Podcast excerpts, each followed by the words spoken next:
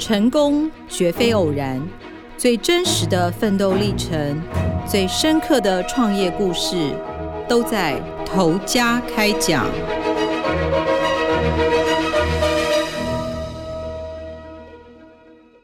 各位听众，大家好，欢迎收听由静好听与静周刊共同制作播出的节目《投家开讲》，我是静周刊财经人物组记者王小军。今天要来跟大家分享一个故事呢，其实是一个英雄不怕出身低的故事。这家公司叫做普德净水，董事长庄清伟跟总经理庄俊峰父子的故事。一般呢，在公司行号呢，其实都会有茶水间。那你想到这个茶水间里面的饮水机，你会想到什么品牌？这间公司呢，它的品牌名气可能不如赫众、千山净水响亮，但其实你知道吗？现在包括总统府、行政五院、银行跟学校，还有许多公司立机关，其实都是用这一家的饮水机哦。那这一间普德净水的创办人、董事长庄清伟，其实他算是半途出师。他在七岁的时候呢，父亲就过世了，因为不忍心母亲一个人要养五个孩子，所以其实他在十五岁初中毕业的年纪，他就自告奋勇说要去冷冻设备行去当维修员，当黑手学徒。其实刚开始当学徒的日子其实很辛苦，前面九个月他都没有领薪水。然后，但是他很认真的学习，学了一身的好功夫。之后，他换了一家公司。他说，他帮老板接的第一通电话，当场就帮老板赚了一千八百元。那原本他去谈工作的时候，他跟老板说，他可以不领薪水，因为他是想要来学技术。但是老板很开心，每个月都给他加薪一百块。第十四个月的时候，他就领到一千四百元，相当于是师傅级的薪水。那他想要有更好的发展，后来他到北上，其实到了殡仪馆去做冷冻设备。他开玩笑说，其实前方整排的冷冻柜，后面其实就是一整排的大体。那我就问他说：“啊，你这样会不会害怕？”他说：“哎，当年有钱赚，其实你不要回头，专心做好眼前的工作，没有什么好害怕的。”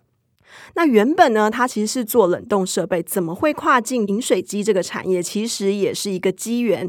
有一天，他在冷冻设备行的骑楼正在修那个冷冻设备机器，然后有一个阿伯啊，就是骑着脚踏车来，连续三天都来，然后就坐在脚踏车上看他修理机器，也不说一句话，直到第三天，阿伯才下车，然后跟他交换名片，才发现这个阿伯其实是一个饮水机行的老板。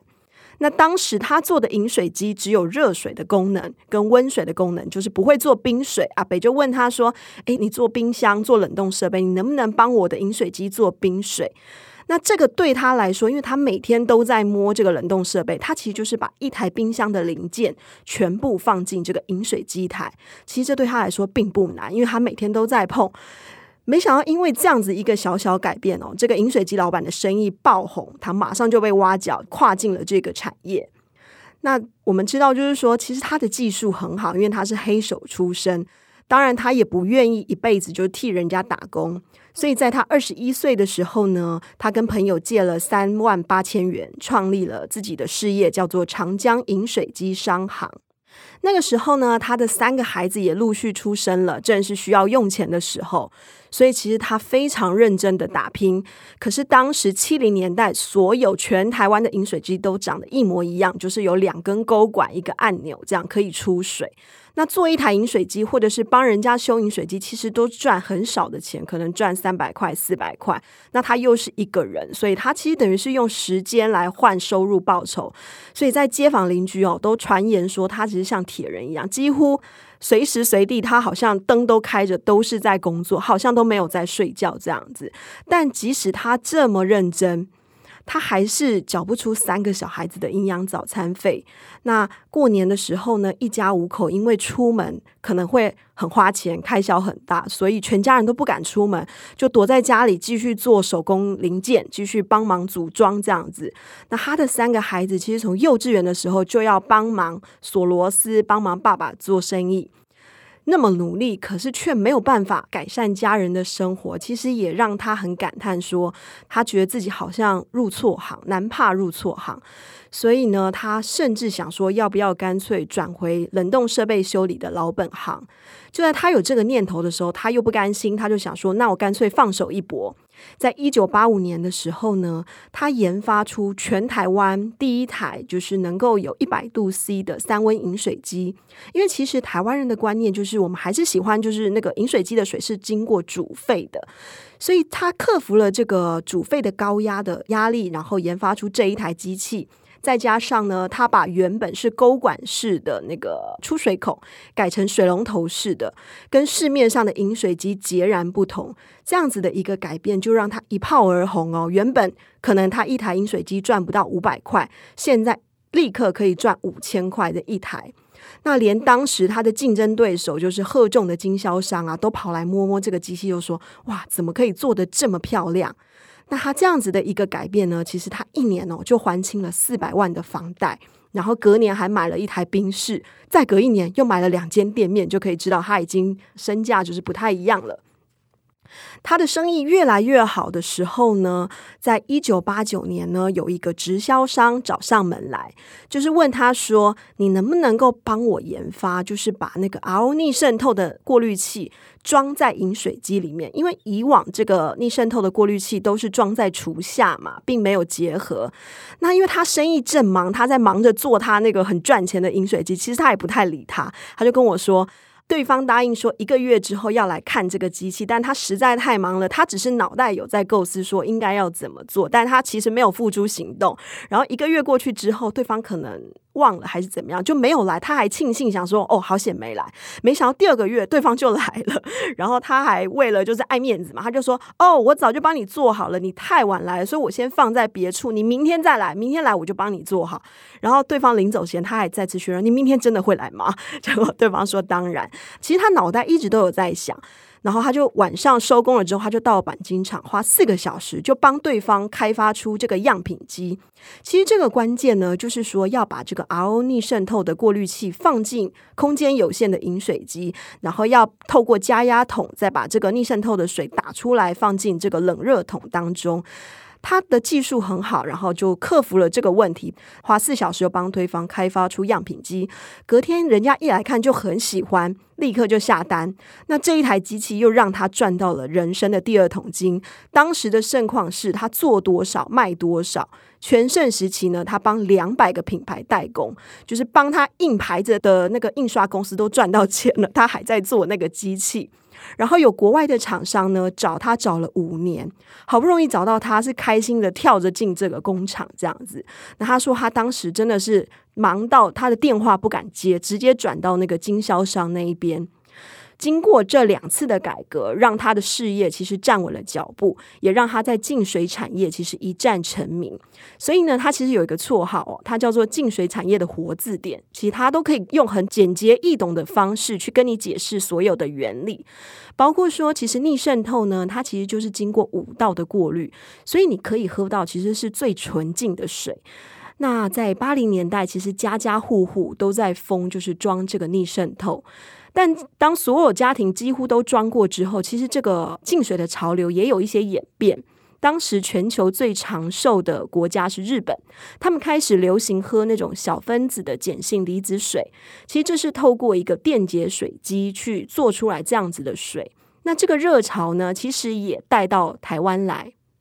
那在一九九五年的时候呢，他的长子叫做庄俊峰，退伍之后呢，其实他嗅到这个风潮，所以他就在自家的门市呢开始卖起这个电解水机。这个电解水机呢，其实一台单价不便宜，大概就要个两三万块到五万块。那一台饮水机可能才一万多块，所以价差是非常大的。那刚开始他的儿子其实是跟台湾的厂商合作，可是因为技术不到位，所以问题常常很多。那他老爸就觉得说，哇，我儿子这样做生意哦，是做书人，所以他就建议他说，不然你还是卖，就是日本，因为毕竟是日本开发的东西，你还是卖那个日本的国际牌的电解水机。可是因为当时台湾已经有原厂了，所以他们只能做那个平行输入。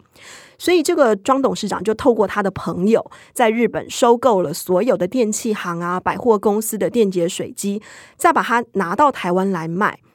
那儿子很聪明，儿子其实从小跟着爸爸锁螺丝，所以他对这个机器什么的，他其实是很懂的。那他就打出说，因为水货有价格上的竞争优势，比原厂便宜三成，再加上他提供了七十二小时就帮你维修的服务，所以其实他就说，你觉得这样还算是水货吗？因为大家最诟病水货就是说没有所谓的保固嘛，后续没有保障，但它能够提供这样子的服务，所以其实那个销售量是很惊人的，它其实比原厂还要厉害，它的销售量是原厂的两倍。那这样当然会引起原厂的眼红跟不开心，一度呢，原厂其实有登报去攻击，就是有一些宣传说，呃，你买水货啊，可能因为电压的关系会引起爆炸。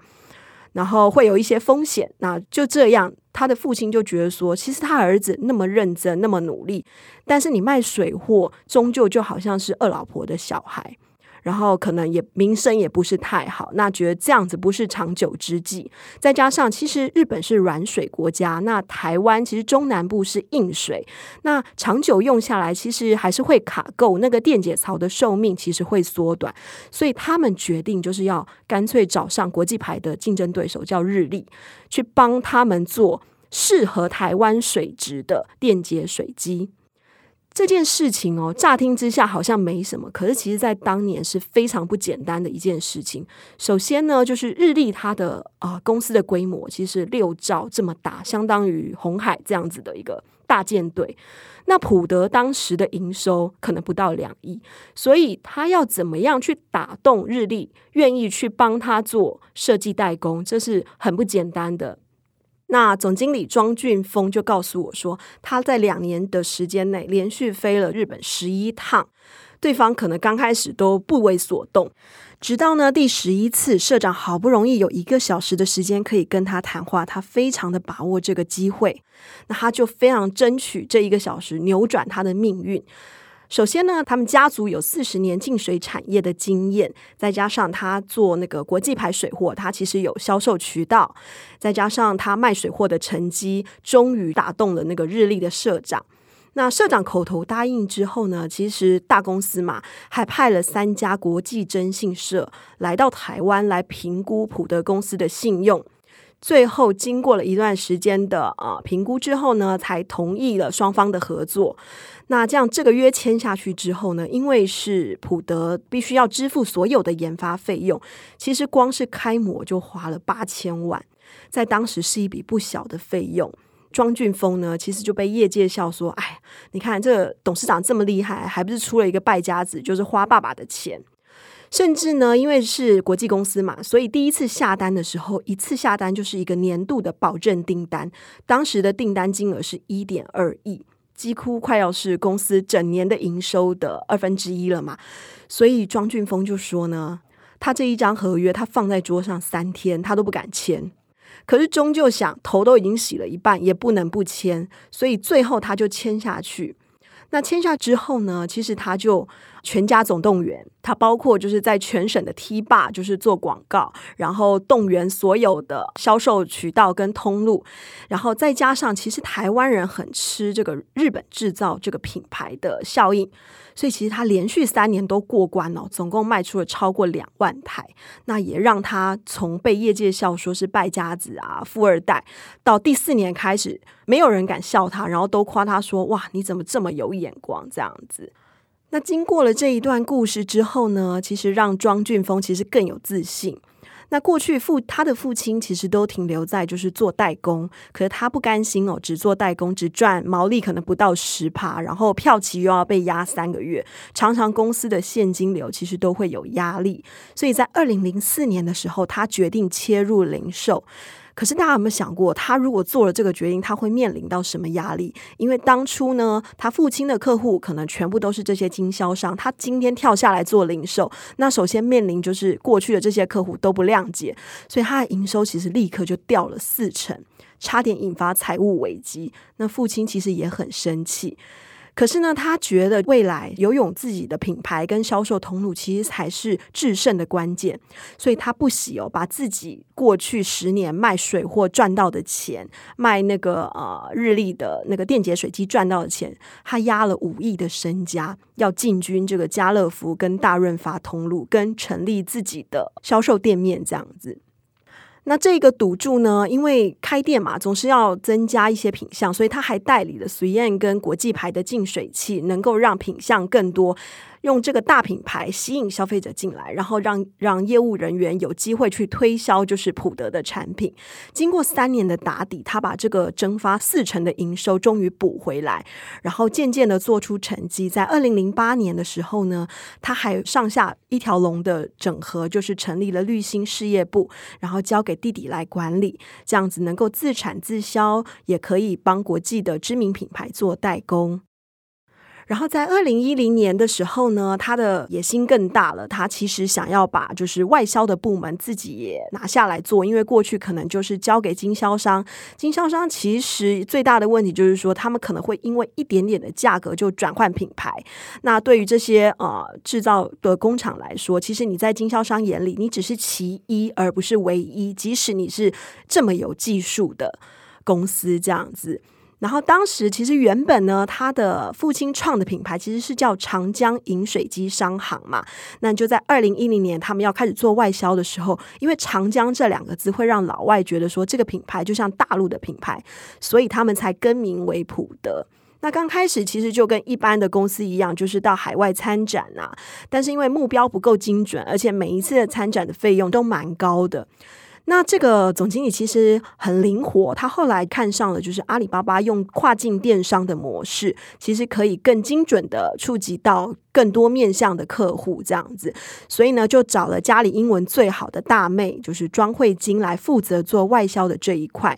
他的大妹其实就告诉我说，他们今天就是外销能够做得好，其实回归到最关键还是他父亲开发产品的实力是他们最强的后盾。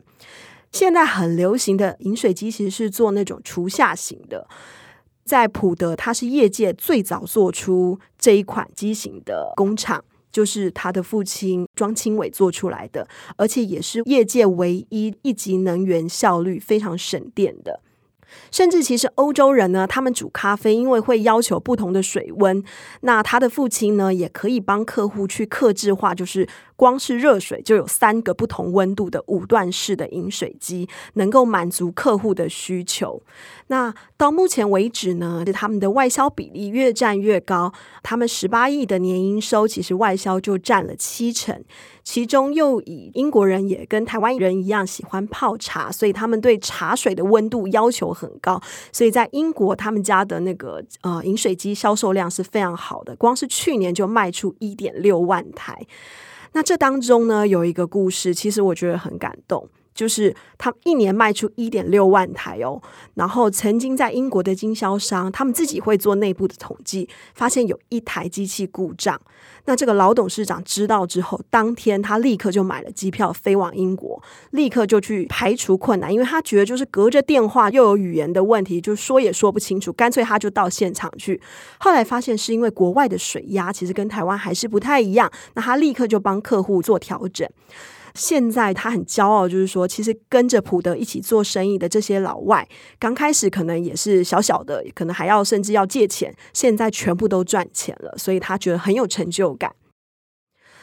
这一家父子哦，其实我觉得在他们经营跟做产品，除了很厉害之外呢，其实还有一个点很值得台湾的企业家学习，就是说，呃，这个老董事长他自己是黑手出身，所以他其实觉得说。